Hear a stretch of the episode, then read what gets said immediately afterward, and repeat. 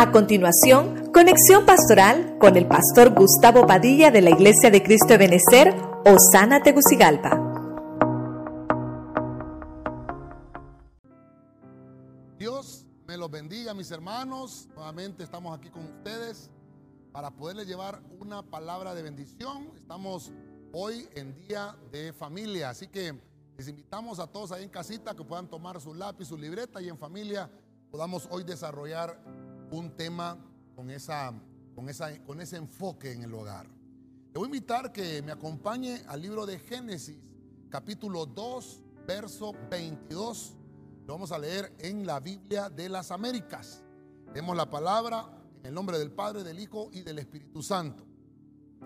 Y de la costilla que el Señor Dios había tomado del hombre, había formado a una mujer perdón, perdón, estoy aquí en, otro versículo, perdón. Lucas capítulo 7, perdón hermano, Lucas capítulo 7, versículo 6, versículo 6. Esa es la verdadera eh, versión. Dice la Biblia de las Américas, en el nombre del Padre, del Hijo y del Espíritu Santo. Jesús iba con ellos, pero cuando ya no estaba lejos de la casa, el centurión envió a unos amigos diciéndole, Señor, no te molestes más, porque no soy digno de que entres bajo mi techo. Verso 7. Por eso ni siquiera me consideré digno de ir a ti. Tan solo di la palabra y mi siervo será sanado. Entonces, vamos a tratar de desarrollar esa palabra digno. Creo que en algunos de los temas eh, de familia que hemos estado desarrollando, en algún momento eh, nos topamos con esa palabra digno, la, la palabra dignidad. Y me gustó esta parte que este centurión le dice al Señor, no soy digno de que entres bajo mi techo. Y eso, eso caló mi corazón. El tema que vamos a desarrollar es la dignidad en el hogar. La dignidad en el hogar. Oramos. Usted que está en casita, la mujer que ora profetiza, se cubre la cabeza. Padre Celestial, en el nombre de Jesús te damos gracias una vez más porque nos permites estar en tu casa y delante de tu presencia. Bendecimos cada hogar, cada familia, cada hermano y hermana, Señor, que está ahí conectado a través de estas ondas electrónicas. Que tú envíes la palabra de bendición sobre tus hijos, sobre cada uno de nosotros. Quédate con nosotros y ministranos por tu palabra, Señor, en el nombre de Jesucristo. Amén y amén. La palabra dignidad, cuando buscamos en la Biblia, vamos a tratar de desarrollar un poquito cómo es que, que Dios quiere ministrar la dignidad en el hogar. La dignidad, hermano, la Biblia dice que es eh, una persona competente. Fíjese usted lo que es la palabra dignidad en la Biblia. Dice que dignidad es una persona apropiada. Es una persona en la cual se tiene confianza. Eso es eh, una persona digna. Es uno que está idóneo, uno, uno hermano que es vasto, uno que es competente. Y mire usted, dice uno que es suficiente. Pero el diccionario nos dice que la dignidad es la cualidad del que se hace valer como persona. O sea, tenemos que hacernos valer como persona para llegar a ser dignos. Dice que el digno es aquel que se comporta con responsabilidad. Un digno es una persona seria, un digno es una persona de respeto, Obviamente primero hacia sí mismo y luego hacia los demás. Fíjese usted que dice que un digno, dice el diccionario, que no deja que lo humillen ni que lo degraden. El digno es la cualidad que una persona tiene y que merece respeto. Con eso quiero tratar de introducirme para poder desarrollar personajes que nos van a hablar de las casas, de nos, van a hablar de las familias y de los hogares. Así que rápidamente quiero que vaya conmigo a Génesis 49.3. Recuerde que el centurión decía, no soy digno que vayas a entrar en mi casa. ¿Por qué el centurión dijo que no era digno? Entonces veamos cómo tenemos que ser dignos. En Génesis 49.3 dice la Biblia de las Américas, Rubén, tú eres mi primogénito, mi poderío y el principio de mi vigor prominente en dignidad y prominente en poder. Voy a desarrollarlo. Yo creo que usted está en casita hoy conmigo. Quiero que me ayude acá. Vamos a empezar a desarrollar lo que es la dignidad. El primer ejemplo lo tenemos acá con este varón. Hemos desarrollado muchas veces la familia con Jacob, pero hoy lo vamos a tocar con el punto de la dignidad. Jacob nos está hablando de que la dignidad era una obtención, cómo podemos obtener derechos. Mire usted qué interesante lo que vamos a, ir viendo acá. Eh, Jacob está a punto de morir y, tiene que trasladar la bendición a todos sus hijos, a dejar las doce tribus de Israel asignadas con sus tareas, con su trabajo. Y empieza a desarrollarse Jacob en la bendición y al primero que llamas al primogénito, llama a Rubén. Y le dice, Rubén, tú eres el primogénito, ven para acá, te voy a dar la bendición. Tú eres el primogénito, eres mi poderío, el principio de mi vigor. Y, esto me llamó mucho la atención, es prominente en dignidad. Entonces, está trasladando Jacob un derecho sobre Rubén. Si usted conoce la historia, tal vez voy a tratar de recordarle un poquito, pero Rubén, Rubén falló. Dice la Biblia que Rubén hermano, vivió con una de las mujeres de, Jacob, mancilló el lecho de su padre. Pero eso no, no, no, impide que haya una bendición, porque aquí ya está en su final Jacob, ya está él por eh, partir a la presencia del Señor. Sin embargo, como estamos hablando del enfoque familiar, mire lo importante de la bendición para la familia. Entonces viene Jacob y bendice a sus hijos y les, les predice vamos a decirlo así, ¿verdad? Como profetizarle el futuro a cada uno de ellos. Y al primero que le profetiza es a Rubén. Y obviamente la forma que ellos habían eh, vivido en el pasado jugaba un papel muy importante.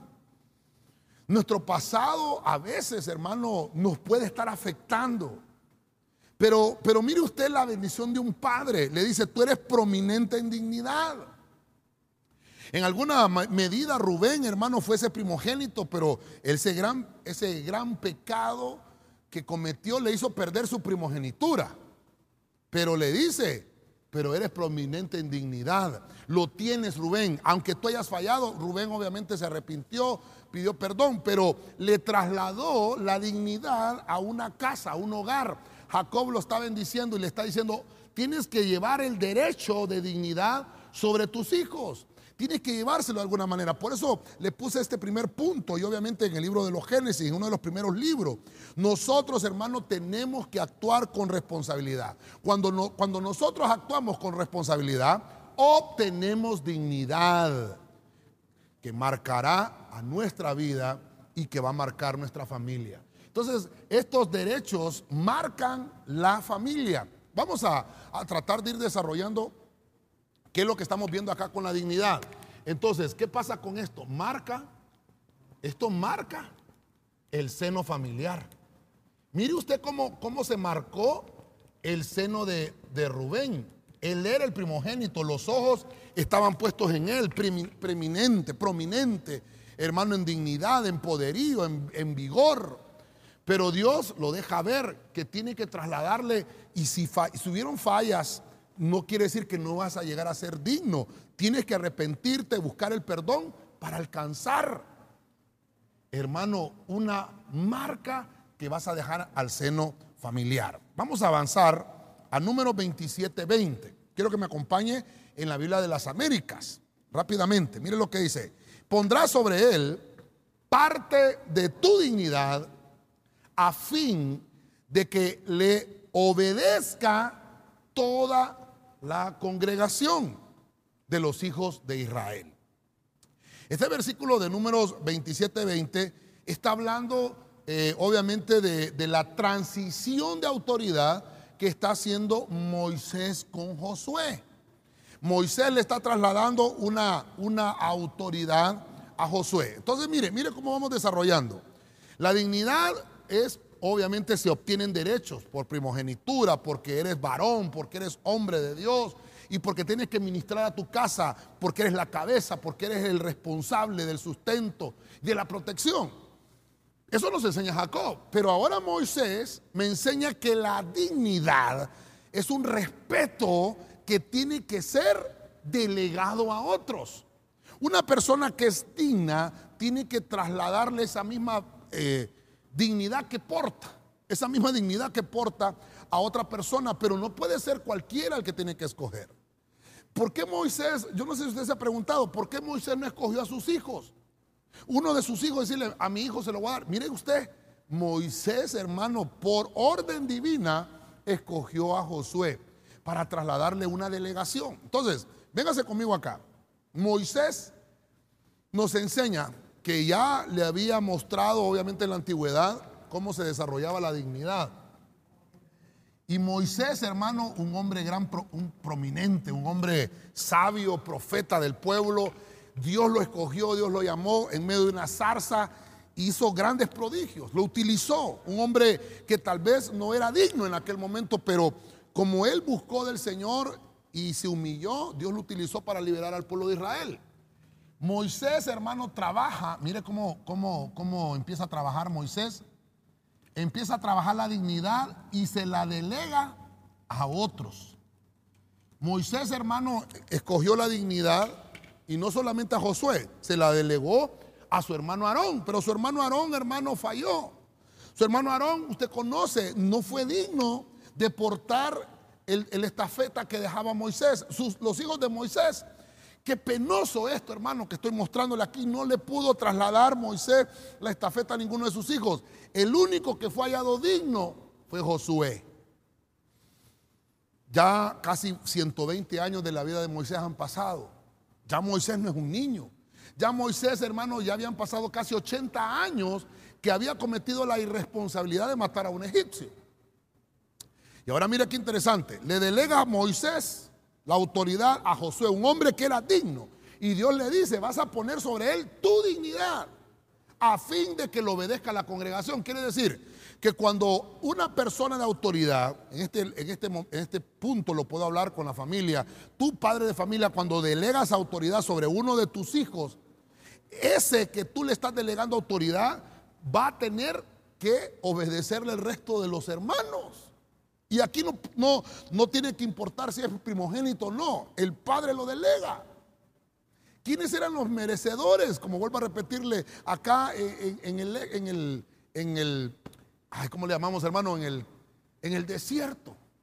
Datán, Abiram y Coré se habían levantado porque ellos querían, ellos querían esa dignidad y Dios no se las permitió. La vara de Aarón había reverdecido, pero más adelante vemos que Aarón falla, pierde dignidad la gana Josué. Y me llama mucho la atención porque más adelante Josué dice, yo no sé ustedes a quién quieren servir, pero mi casa y yo serviremos al Señor. O sea, mire usted qué interesante. Recibió la dignidad Josué y la cargó cuando conquistó Canaán y no la perdió. Siempre fue digno. Siempre fue digno. Josué. Moisés nos enseña entonces de la dignidad en el hogar que se puede delegar a otros. Josué, hermano, perdóneme, mis respetos para Josué. Conquista. ¿No será que en nuestros hogares, hermano que me estás oyendo, hermana que me estás escuchando, en nuestros hogares necesitamos, hermano, alimentar la dignidad, ser responsables, porque esto de la dignidad es que va creciendo y nosotros tenemos que, hermano, regarlo todos los días. Tenemos que ser honestos todos los días, tenemos que ser responsables todos los días para que podamos alcanzar la estatura. Yo sé que hay muchos que me estarán diciendo, pastor, yo he fallado, pastor, yo no merezco. No, hermano, aquí es una dignidad en el hogar. De eso estamos hablando. Métete en el altar, métete en la presencia de Dios y Dios va a mirar tu corazón arrepentido y te va a empezar a restaurar. Estamos en el año de la recuperación. Debemos apreciar entonces cuando alguien deposita confianza en nosotros. Significa que nos encontraron dignos. ¿Qué hizo Moisés? Ya, vimos uno de los términos de la dignidad. ¿Qué hizo Moisés entonces en Josué?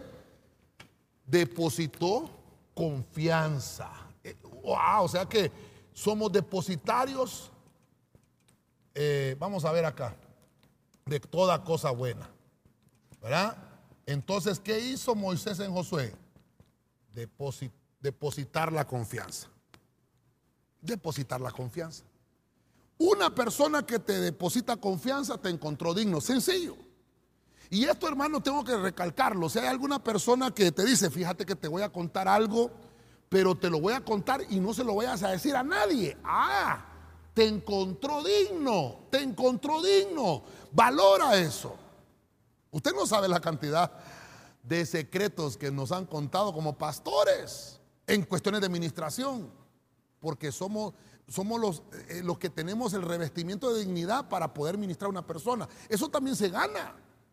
Pero ¿qué pasaría, hermano, cuando una persona se ministra y el pastor del, eh, eh, divulga, hermano, perdóneme, lo que se le depositó como confianza? Esa persona no vuelve a confiar en él. Es más, la persona hasta puede denigrarle y decirle, pastor, usted no puede guardar un secreto. Usted no es digno de, poder eh, ministrar a un pueblo porque no, no es depositario de confianza. Quiere decir, mire lo que estamos aprendiendo entonces. En el hogar tiene que haber, hermano, obediencia. Y mire usted lo que dice aquí, de toda la congregación, en este caso tu familia. Tu familia, si tu familia te obedece, es porque ha visto que tú tienes depósito de confianza. Interesante entender esto. Estamos viendo ejemplos. Ya vimos a Jacob, vimos a Moisés. Veamos qué nos enseñan estos varones. Mire, mire Salomón, Proverbios 31, 25. Biblia de las Américas también. Fuerza y dignidad son su vestidura. Y sonríe al futuro. Ok, vamos aquí desarrollando entonces. Salomón, el pacificador, nos está mostrando ahora, Salomón, quién, quién tiene dignidad en el hogar. Y yo en este punto quiero decirle a las hermanas que me están viendo y escuchando, digan amén. Las hermanas, porque este punto va para ellas. Una mujer en el hogar tiene que vestirse de dignidad. Por eso a este punto le puse Salomón. Salomón le está, eh, le está enseñando cómo se debe desarrollar la dignidad en el hogar a las mujeres. Y yo le puse a este punto vestimenta femenina, una vestimenta de dignidad. Fíjese que le dice aquí a la mujer, recuerde que el capítulo 31 de Proverbios nos está hablando de la mujer virtuosa. Ay, hermano, mire qué, qué lindo esto, perdóneme, hermano, pero yo estoy disfrutando este tema acá, perdóneme. Salomón, Salomón nos enseña que la dignidad se manifiesta en las mujeres también.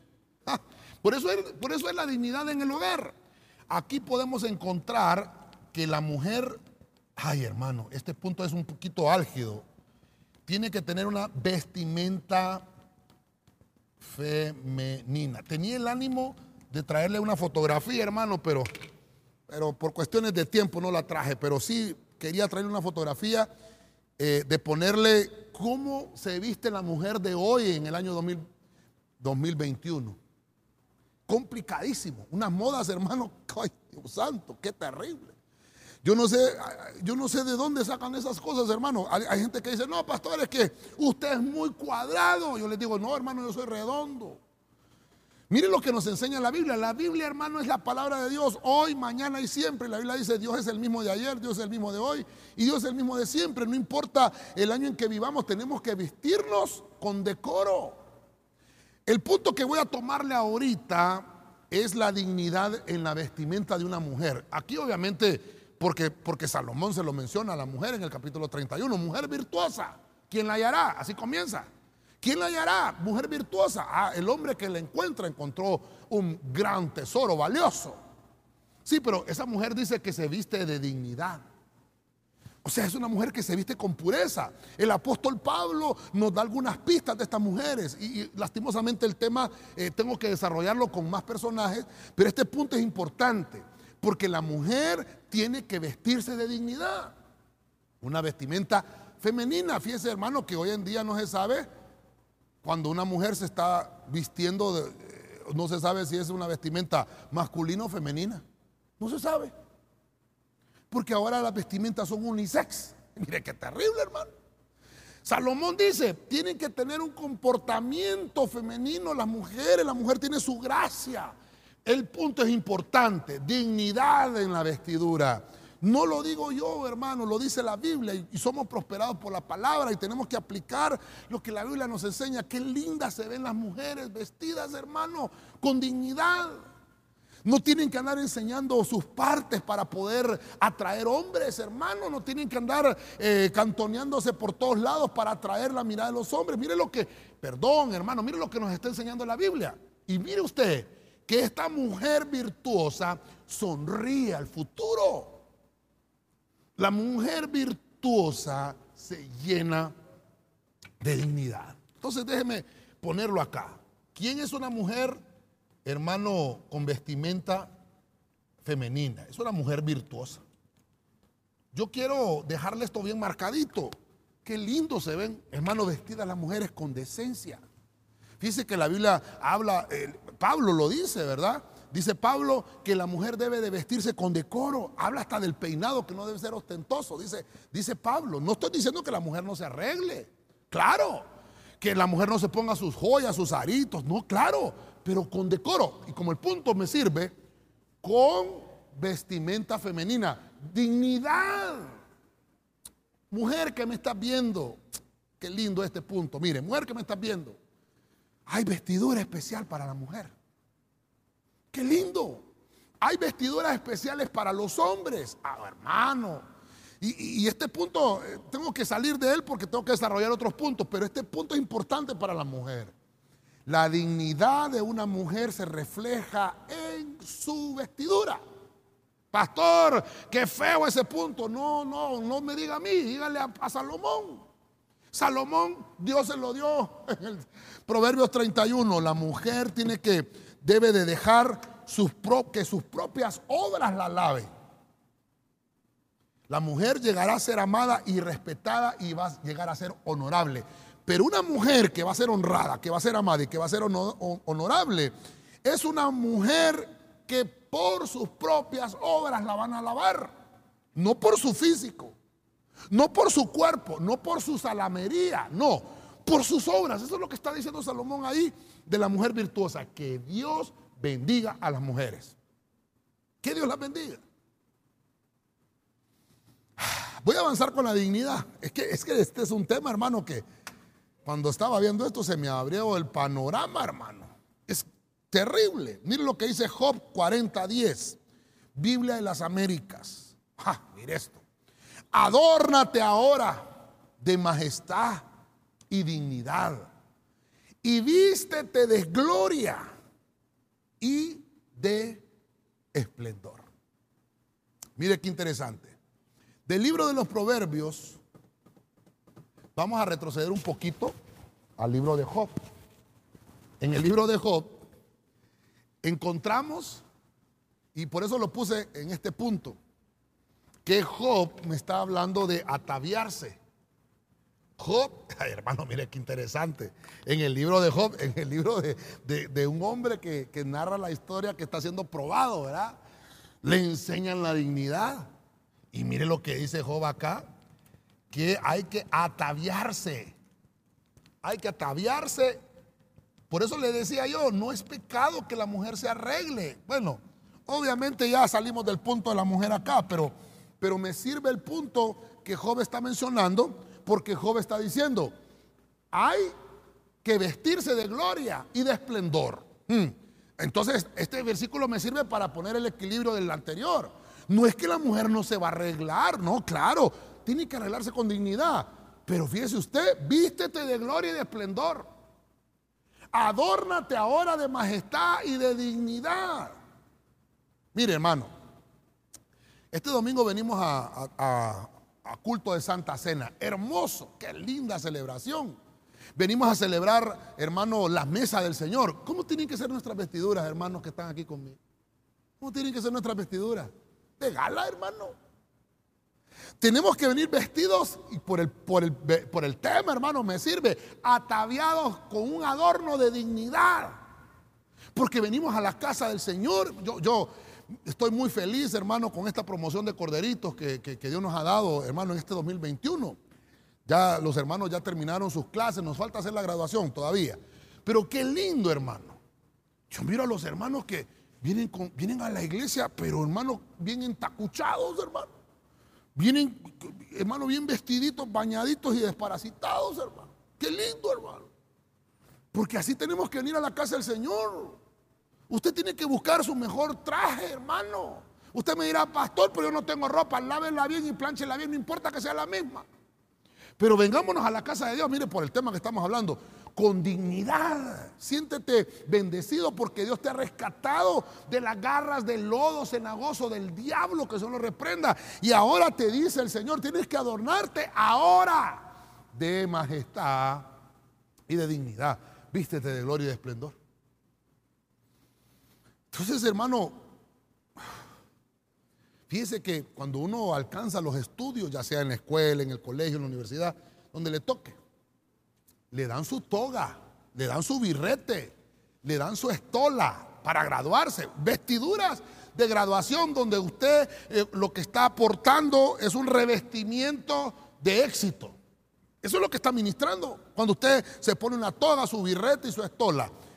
Y qué lindo las fotos. Aquí los hermanos les, hacemos sus graduaciones de intermedia hermosa, ¿verdad, hermano? Lindo. Porque se están vistiendo de dignidad. Fueron dignos de ponerse esa vestidura porque alcanzaron el éxito. Se esforzaron, no fue fácil, pero lograron la meta. ¿Qué te está diciendo ahora el Señor? Perdone, voy a tomar el ángulo de Job 40-10. Perdone, me voy a tomar ese ángulo. Lo voy a aplicar a, la casa, lo voy a aplicar a la familia. Y, y estamos hablando de Job, porque Job, hermano, fue un hombre que la enfermedad que tuvo en su cuerpo le provocó llagas. Dice que se rascaba con tejas, hermano. Qué terrible lo que le pasó a Job. ¿Qué ropa se iba a poner si estaba enfermo? ¿Qué ropa? Perdóneme, pero estamos hablando de Job. Ya aquí ya está finalizando la prueba de Job. Aquí ya está finalizando eh, toda la dolencia, toda la aflicción. El capítulo 40 está como en su ocaso ya cuando Job está terminando. Entonces vamos a aplicarlo en este rango. Le está diciendo el Señor, ya pasaste la prueba. Vístete ahora de dignidad. Atavíate, cambia tu vestidura de pobreza. Deja de estar clamando a la, a la pobreza, deja de estar llamando a la pobreza. Diga conmigo ahí en casita, no me molesto, pastor. Diga ahí en casita, no me molesto, pastor. Tienes calcetines rotos en la casa, deshazte de ellos, hermano. Ay, no, pastor, es que mejor lo remiendo, le meto un foco por abajo, ¿verdad? hasta le enseñan en la escuela a uno, ¿verdad? Le mete un foco allá. Sí, está bien. Pero, ¿sabe qué? Si va a hacer eso, bueno, dígale, Señor, voy a costurar este calcetín pero va a ser la última vez que me lo voy a poner porque yo confío en que tú me vas a enviar dinero para poder comprarme calcetines nuevos. Pero si usted no se deshace de esos calcetines viejos, nunca le van a llegar los nuevos. ¿Y cómo sabe, pastor? Ay, hermano, parece papa cuando se le ve a uno ahí, hermano, Dios santo.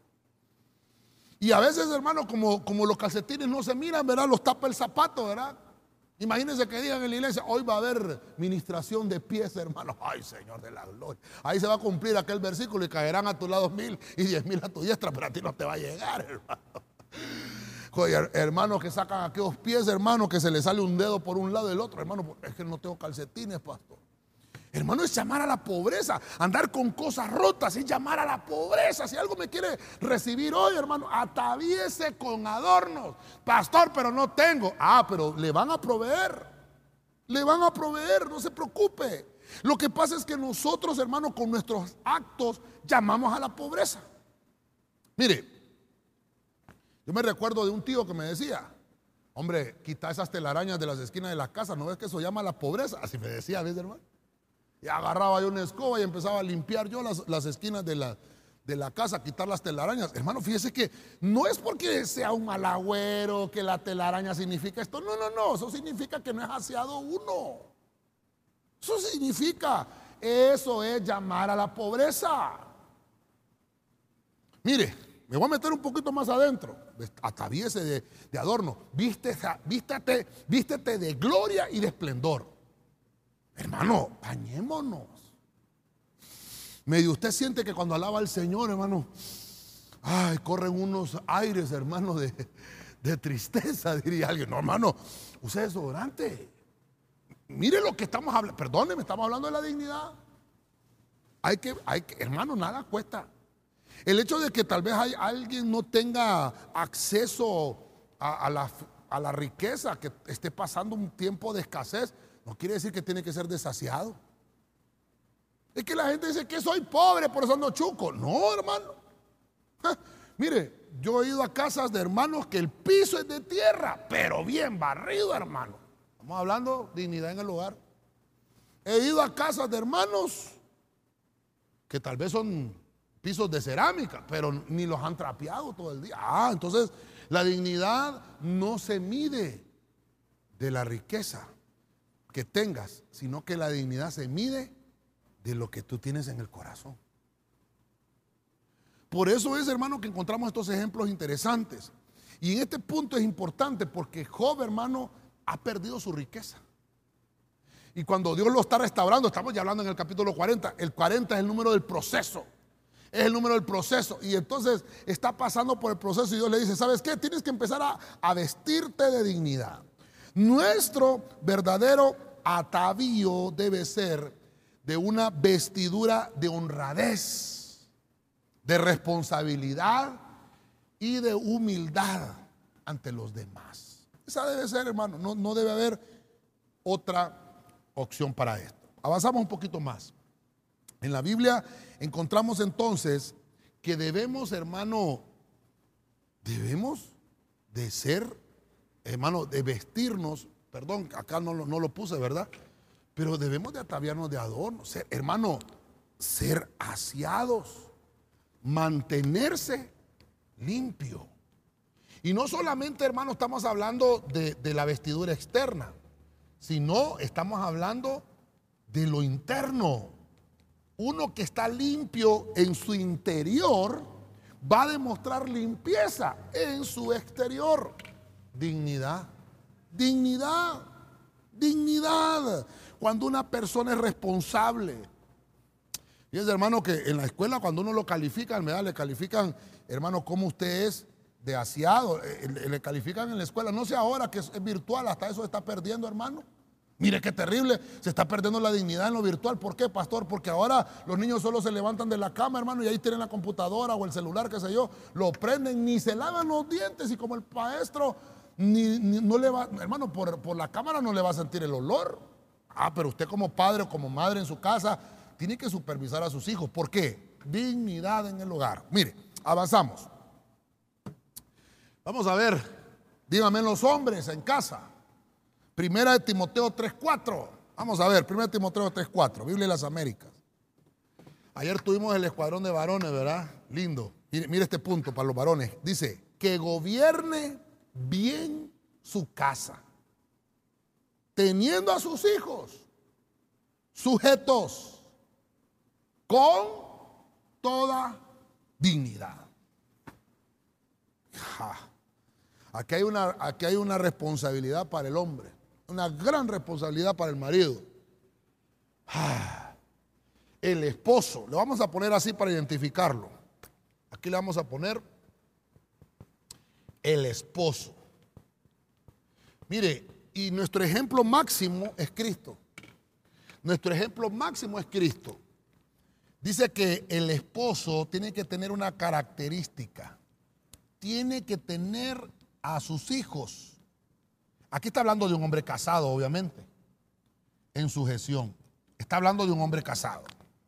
Está hablando de un hombre casado. Este punto, no, no, ahorita los solteros solo escuchen. Pero si eres soltero y eres hijo, obviamente, tienes a un padre, a una madre, a una madre, escucha lo que vamos a hablar de la dignidad aquí tiene que tener a sus hijos en sujeción. Pero lo que me llama la, atención es que Pablo le está escribiendo a su hijo Timoteo. Pablo. Y obviamente Pablo está tratando de trasladarle a Timoteo los principios divinos. Timoteo es un joven. Timoteo está pastoreando una iglesia. Timoteo está pastoreando una iglesia donde hay esposos y esposas. Timoteo está pastoreando una iglesia donde él tiene que ungir diáconos. Él tiene que ungir ancianos en la iglesia. Él tiene que ungir ministros primarios como maestros de la palabra, profetas o evangelistas. Estoy hablando de un muchacho llamado Timoteo, perdóneme. Y Pablo le da las directrices y le dice, mire, hay, hay unos que están deseando ministerio, que están casados y no está malo, está bien, está bien.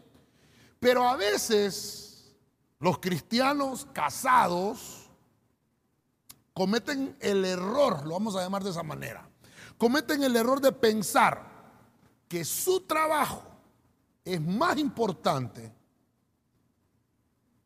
que tener su familia en orden. Hay padres, y yo no quiero que se vaya a molestar conmigo, vaya a decir, ahí diga hermano, no me molesto, pastor, estoy hablando de la Biblia. Porque habían muchos ahí en la iglesia, donde estaba Timoteo, que le decían, Timoteo, ¿por qué no me llamas a mí? ¿Por qué no me pones a predicar a mí? Timoteo, ¿por qué no me unges de pastor a mí? ¿Por qué no me unges a mí de ministro primario? Había ese reclamo. Entonces Pablo le escribe, ¿sabes qué? Al que, le vayas, al que lo vayas a, a ungir o al que le vayas a dar un llamado, o le vaya a dar un revestimiento de autoridad, tiene que tener a sus hijos sujetos con dignidad. Mire la dignidad hasta dónde alcanza. Por eso el tema es dignidad en el hogar. Uno que no tenga dignidad en el hogar no puede cubrir un área en una iglesia. Lo vuelvo a repetir. Uno que no tenga dignidad en su hogar no puede cubrir una área en la iglesia. No lo digo yo. Mire lo que le está diciendo el consejo apostólico a Timoteo. Ah, hay, obispos que quieren, hay personas que quieren ser obispos en la iglesia. Que gobierne bien su casa. Ah, hermano. Híjole, hermano, qué pesado, Pablo. Hay gente que me dice a mí, pastores, usted, usted es muy confrontativo. ¿De dónde deja Pablo? ¿Dónde deja Pablo? Yo me acuerdo cuando, cuando empezaba a leer estos versículos, decía yo, este Pablo sí es complicado. Si yo estuviera en la iglesia, Pablo predicando, yo solo me agachara, hermano, y mirara pasar los ladrillazos, porque es Pablo, hermano. Terrible, terrible. Ah, anhelas obispado, varón, anhelas obispado. Mantén tu casa bien gobernada. ¿Quién es el que lleva la autoridad en la casa? El hombre. La mujer tiene que estar sujetada al, marido. Así dice la Biblia. Obviamente no tiene que haber esclavitud, que eso es otra cosa. ¿Tiene hijos ese hombre? Mire lo que le está diciendo Pablo, hermano, perdóneme. ¿Tiene hijos ese hombre que, que quiere obispado, que quiere un primado en la iglesia? ¿Tiene hijos? Sí tiene, le dice Timoteo. Bueno, tiene que tenerlos sujetos con dignidad.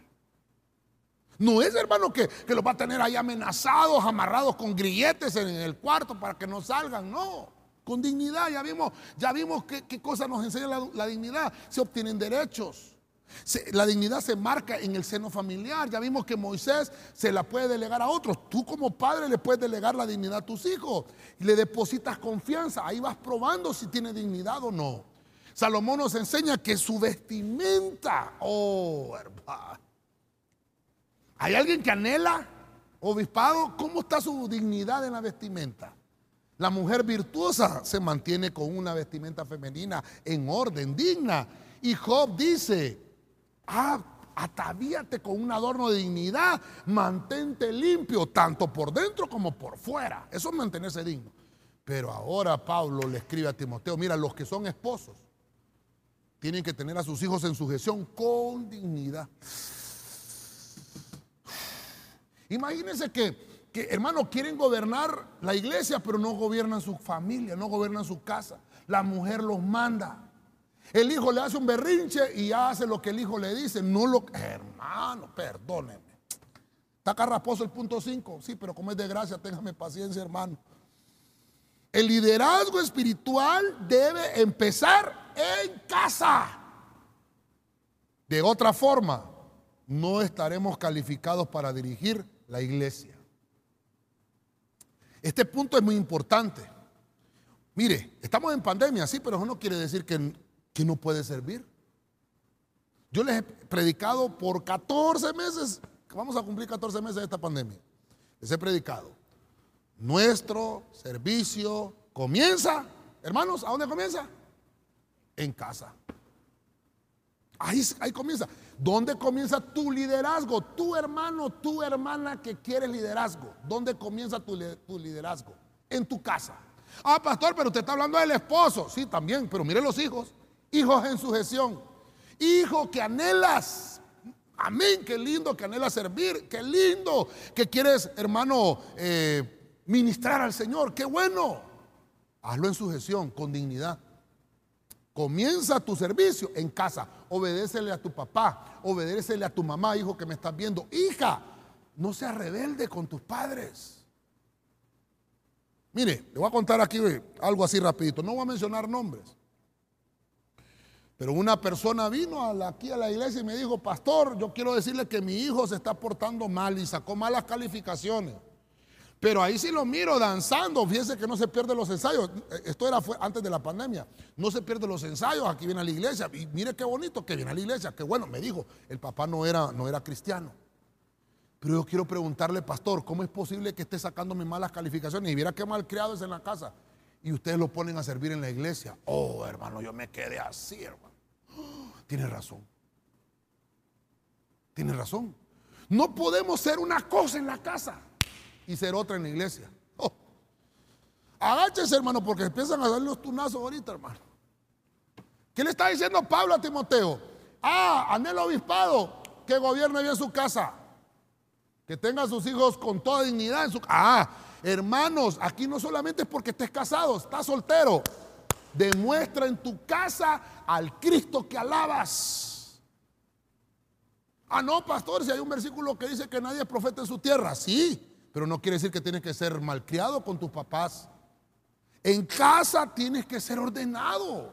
Hermano, ¿cómo vas a ganar a tus padres al Evangelio si tú no les estás demostrando que Cristo te gobierna con dignidad? Hermano, mire qué terrible está este punto. Ay, pastor, ojalá que se le acabe el tiempo. No, espérese, espérese un poquito más todavía. Debemos de comenzar nuestro liderazgo en casa.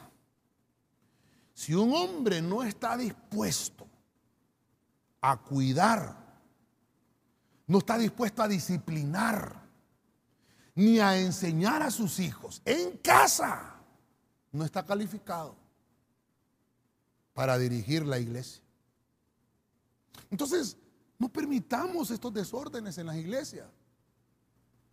Alguien me decía, no, pastores, que esta es la generación de cristal.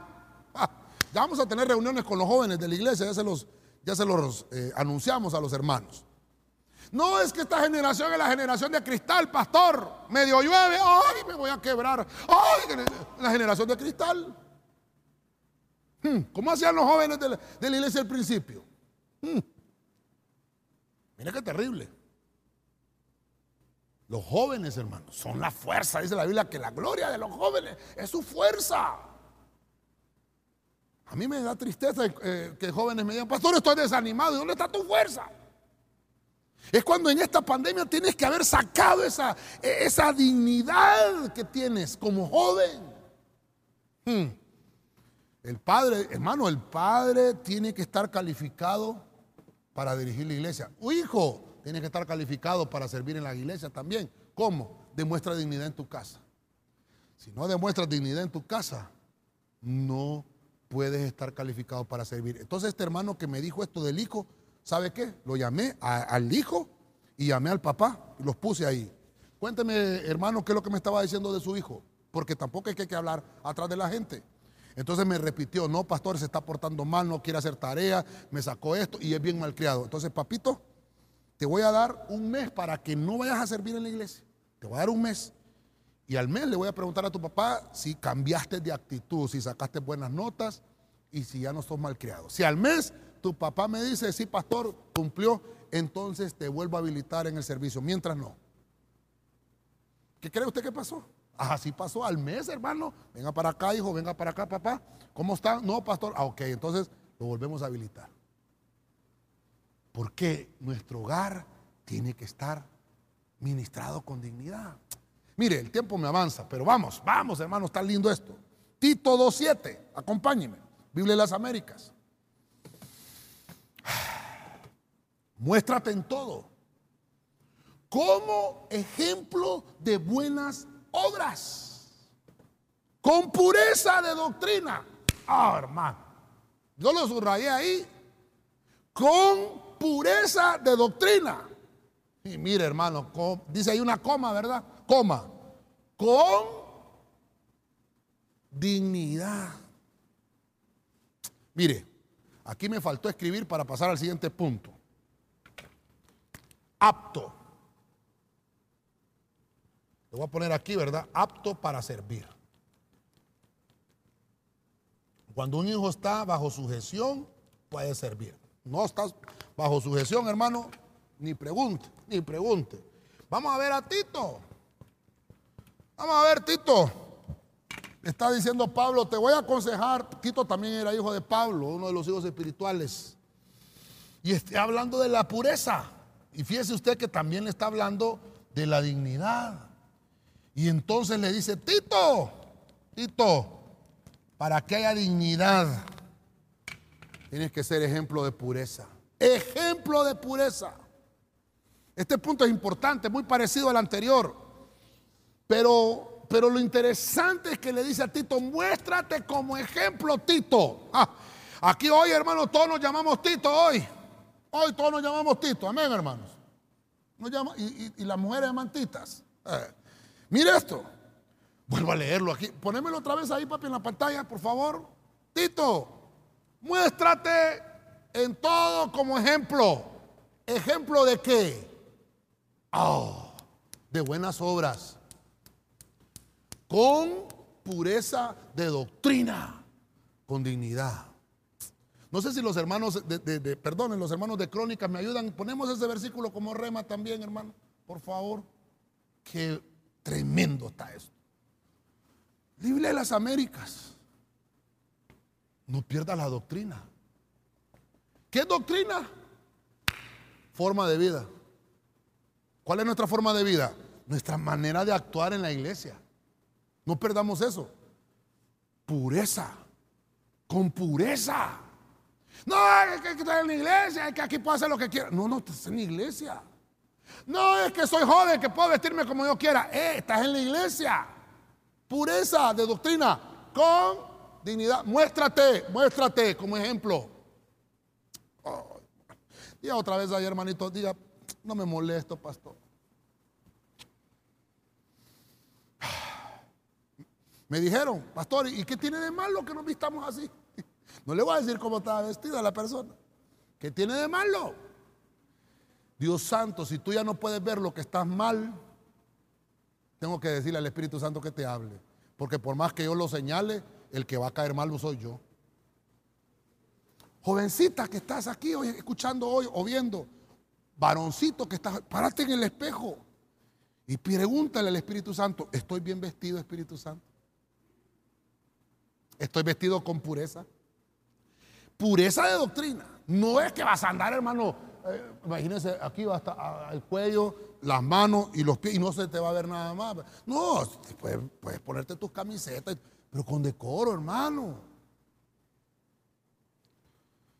Muéstrate como ejemplo. Yo, le dije a esta persona que me dijo, pastor, ¿y qué tiene mal? Es que tienes que ser ejemplo. Mire la carga que tengo yo como pastor. Yo estoy enfrente de usted y yo tengo que mostrarme, como dice ese versículo, yo me tengo que mostrar en todo como ejemplo, en todo. Mi manera de hablar tiene que ser ejemplo para usted. Mi manera de predicar tiene que ser un ejemplo para usted. Mi manera de vestirme. ¿Sabe usted? Perdone, aquí están los hermanos de televisión. Yo no me iba a poner saco hoy. vea que si les dije, ¿verdad? es que está haciendo calor. Yo quisiera predicarles con chancletas, calzonetas y con una camiseta sin mangas, pero no puedo. Porque tengo que mostrarme como ejemplo en todo. ¿Sabes cómo dicen las mujeres? La belleza duele. Así han dicho. Bueno, bueno, el ser ejemplo duele. El ser ejemplo duele. Porque hay gente, hermano, que cuando muere se le levantan grandes eh, estatuas, qué sé yo, porque fueron ejemplo en su vida. Sin embargo, hay unos que mueren y quedan en el olvido. ¿Cómo quieres ser recordado tú cuando el Señor te llama a su presencia? ¿Cómo quieres ser recordado? Esto es bien complicado, hermano, perdóneme. Yo se lo estoy hablando con todo mi corazón porque quiero ver tu casa llena de dignidad. Quiero ver tu familia llena de dignidad. Quiero ver tu vida llena de dignidad. Que donde tú vayas, hermano, portes esa dignidad de la que estamos hablando. Ejemplo de pureza. Que seas un ejemplo no solo porque eres joven, sino como, ay hermano, ¿y cuántos años tiene usted, pastor? 47 voy a cumplir, 23 de junio. Así que se aceptan regalos desde ahorita, no espere que cumpleaños. Si es café, mejor. Yo tengo que ser ejemplo para usted. Y no importa la edad que tenga. Porque estoy viendo a Tito, estoy viendo a Timoteo, como Pablo le está diciendo, tienen que ser dignos. Tienen que mostrarse con pureza. ¿Cuántas veces hemos leído la palabra pureza en estos versículos? Dice que para ser aptos para el servicio, con dignidad. Hermano, el Evangelio no es juguete que a mí me da tristeza como este año 2021, hermano, hemos denigrado el Evangelio. El hecho que estemos virtuales no quiere decir que no podemos ministrar la dignidad. Es cuando mejor, es cuando tenemos, vuelvo aquí, hermano. Volveme a poner aquí, papi, el versículo en pantalla, por favor. Discúlpame. Muéstrate en todo como ejemplo de buenas obras, con pureza de doctrina, con dignidad. Nuestros jóvenes deben mostrar seriedad y reverencia hacia lo divino. Solo así guardaremos la doctrina. Mire, le decía de la, de la, generación de cristal. ¿Quién la hizo así? ¿Quién la hizo así? Nosotros. ¿Quién nos hizo ahí que, ay, ay, que nos, nosotros? Nosotros somos los responsables de las generaciones que vienen tras nosotros. ¿Qué ejemplo les estamos dando? ¿Por qué no corregimos a tiempo? Nos toca hacerlo. No, hermano, renunciemos a eso de la generación de cristal. ¿Por qué no le llamamos generación de acero? La generación que ha soportado huracanes, la generación que ha soportado torbellinos, las generaciones que han soportado pandemias. Aquí estamos parados en el altar del Señor porque somos una generación de acero. ¿Cuál generación de cristal? Renunciemos a eso. Tenemos jóvenes valiosos, hermano. Hermosos. Pero como los queremos tildar de generación de cristal, les queremos permitir todo. No, hermano. Tenemos que mostrarles, perdone, por eso lo subrayé aquí, pureza de doctrina. Y mire, perdónenme, Aquí lo vamos a poner. Doctrina verdadera, porque no es una doctrina humana.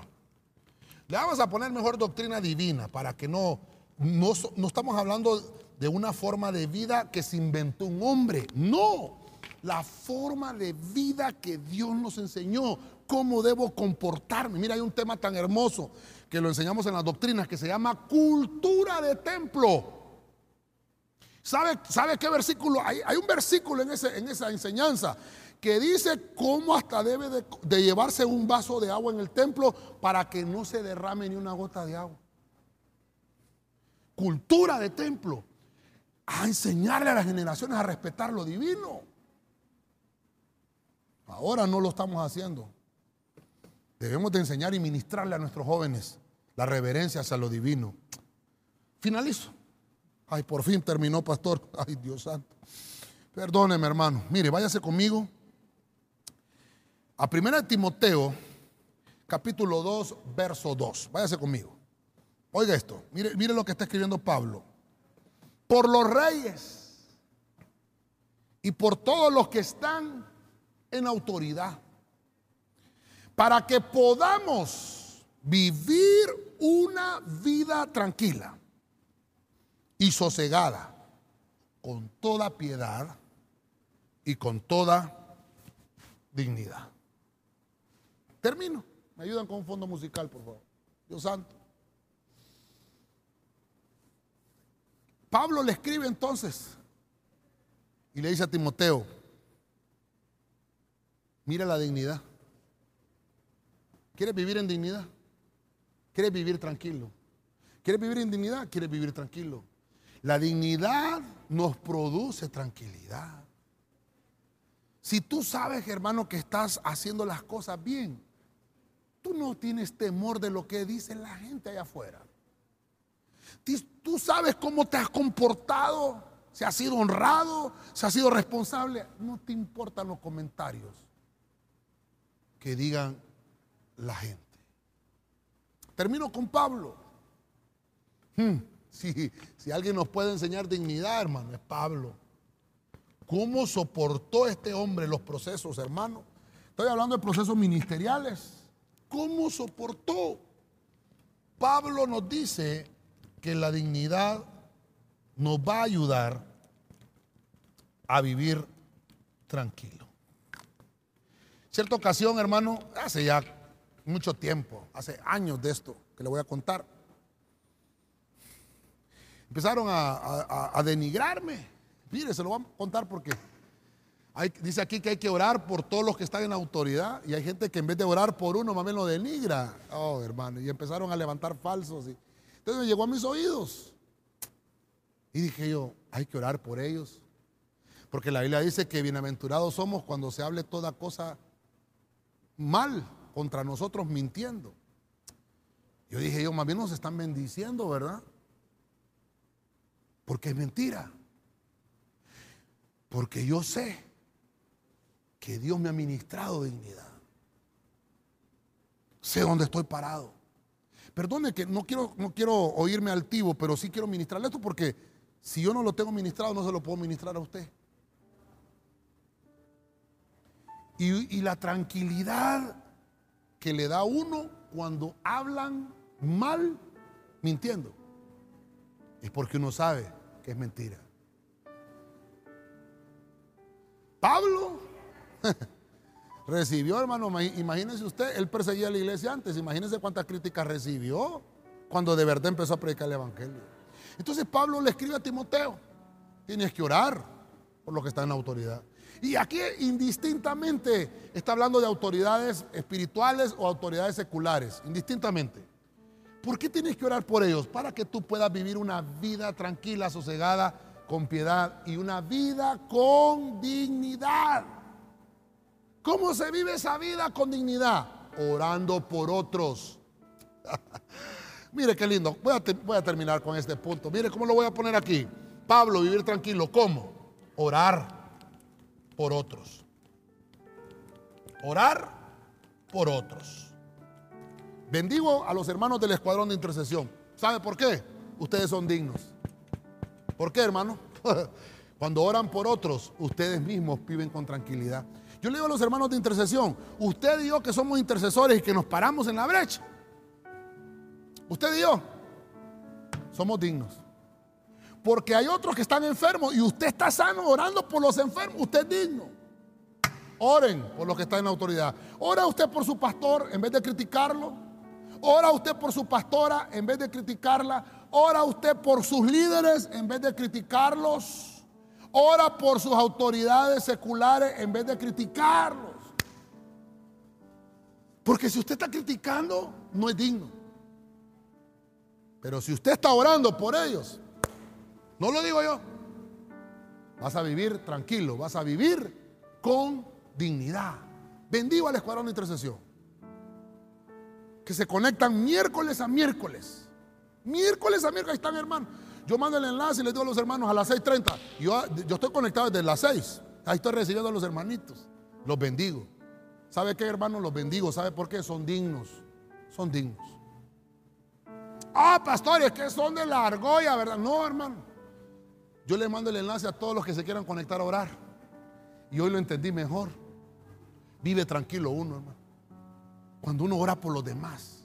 Usted no sabe Creo que sí, ¿verdad? Algunos conocen todas las peticiones, ahí mando yo, las filminas, hermano, con todas las peticiones, hermanos que están enfermos de diferentes patologías, hermanos que están pidiendo un trabajo, hermanos que piden por su negocio, hermanos que están eh, pidiendo, hermano, por que están en la línea, en la primera línea de batalla y ahí los tenemos en oración para que el Señor los cubra. Y gracias a Dios, hermano, en estos 14 meses, hermano, están sanos. ¿Y sabe cuál es la noticia que les tengo hoy? Todos esos hermanos ya están vacunados. Gloria a Dios. Gloria a Dios. Todo, me dijo la, hermana encargada del equipo, me dijo, pastor, todos los del equipo del buen samaritano, doctores y enfermeras, todos ya están vacunados. Ah, gloria a Dios, hermano. Qué lindo.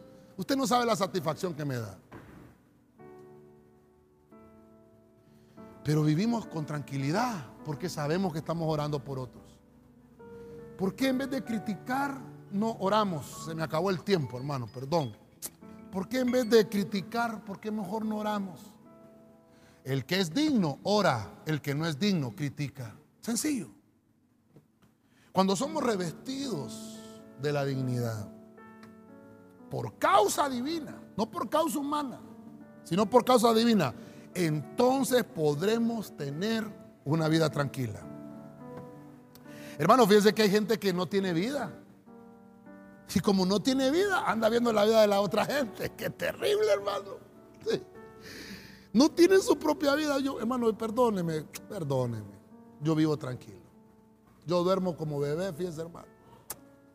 Como dice el Salmo, en paz me acostaré y así mismo dormiré.